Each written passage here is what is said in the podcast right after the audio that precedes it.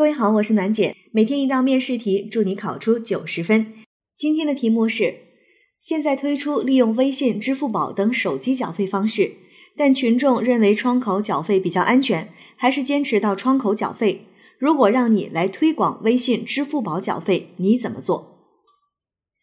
那这道题呢，让我们来推广微信和支付宝缴费。我们在推广的时候，就要考虑到两个方向，一个方向是群众为什么。不愿意用微信和支付宝缴费。我们都知道，现在年轻人出门啊，基本上身上已经没有现金了，揣一个手机就能走。为什么呀？是因为现在微信和支付宝缴费非常非常的方便，而且呢是大街小巷到处都可以去刷，基本上你只要一部手机就能够走遍天下。好，那当然了，这是年轻人的一个状况。那是不是还有一些老人家，他可能对这个微信和支付宝的缴费还是存在疑虑的，就是他担心这个。资金会不会不安全呀？然后呢，这种缴费的方式有没有可能别人就能把我的钱刷走啊？所以这是一方面，我们得去解决群众的一个顾虑，对吗？他担心他的资金的安全。而另外一方面，我们自然就是要去告诉大家，微信和支付宝缴费的一个便捷性，这种缴费方式有什么样的好处。告诉大家这个事儿有好处，又告诉大家这个事儿不会影响你的资金安全，那这样子你的推广就会是做的比较到位的。而在整个推广的过程当中，我们就可以采用多种多样的形式去开展一个宣传和推广。在这个题目的题干里面，并没有告诉你这到底是哪儿去做这件事情，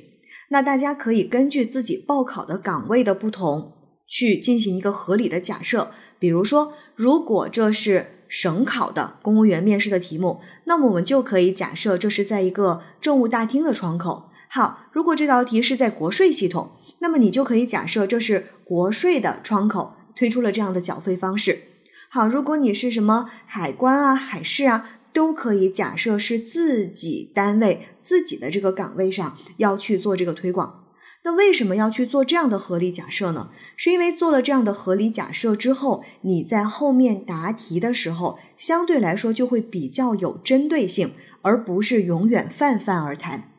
那所以我们的同学们呢，一定要记住，有的时候题干当中他给的信息并不是十分明确的。那这个时候我们一定要学会自己去做合理的假设，做合理假设。所有的做合理假设，最终都是希望能够帮助你把这个题答得更贴合实际，就是把这个题答得更有针对性。如果你不去做合理假设，你的题就会答得很空很泛。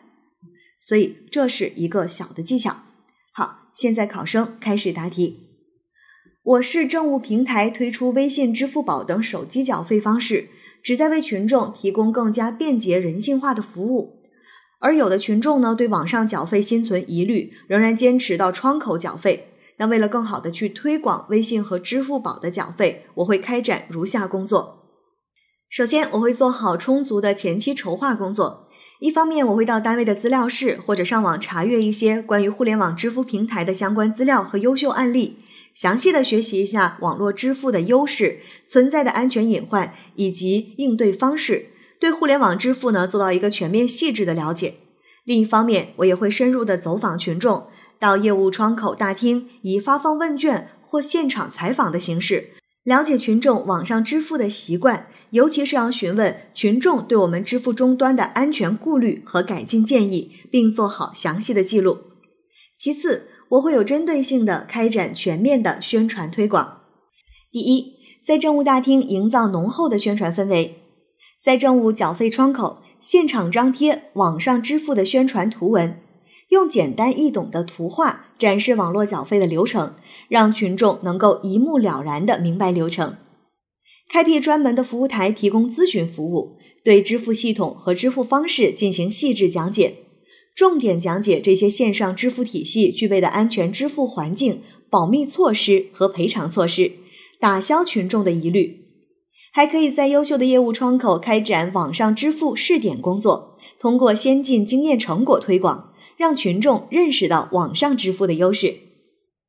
第二，进行多渠道的线上宣传，在政府官网发布公告，辅以图文、视频等详细的介绍，介绍微信、支付宝等网上缴费平台，告诉群众利用微信、支付宝支付可以足不出户轻松缴费，方便快捷，提高群众的接受度。充分利用微博、微信、微视频以及 APP 的客户端，定期推送网上缴费信息，适时的开展一些网上支付、抽话费等鼓励的活动，引导群众接受网上缴费。第三，进一步扩大宣传的范围。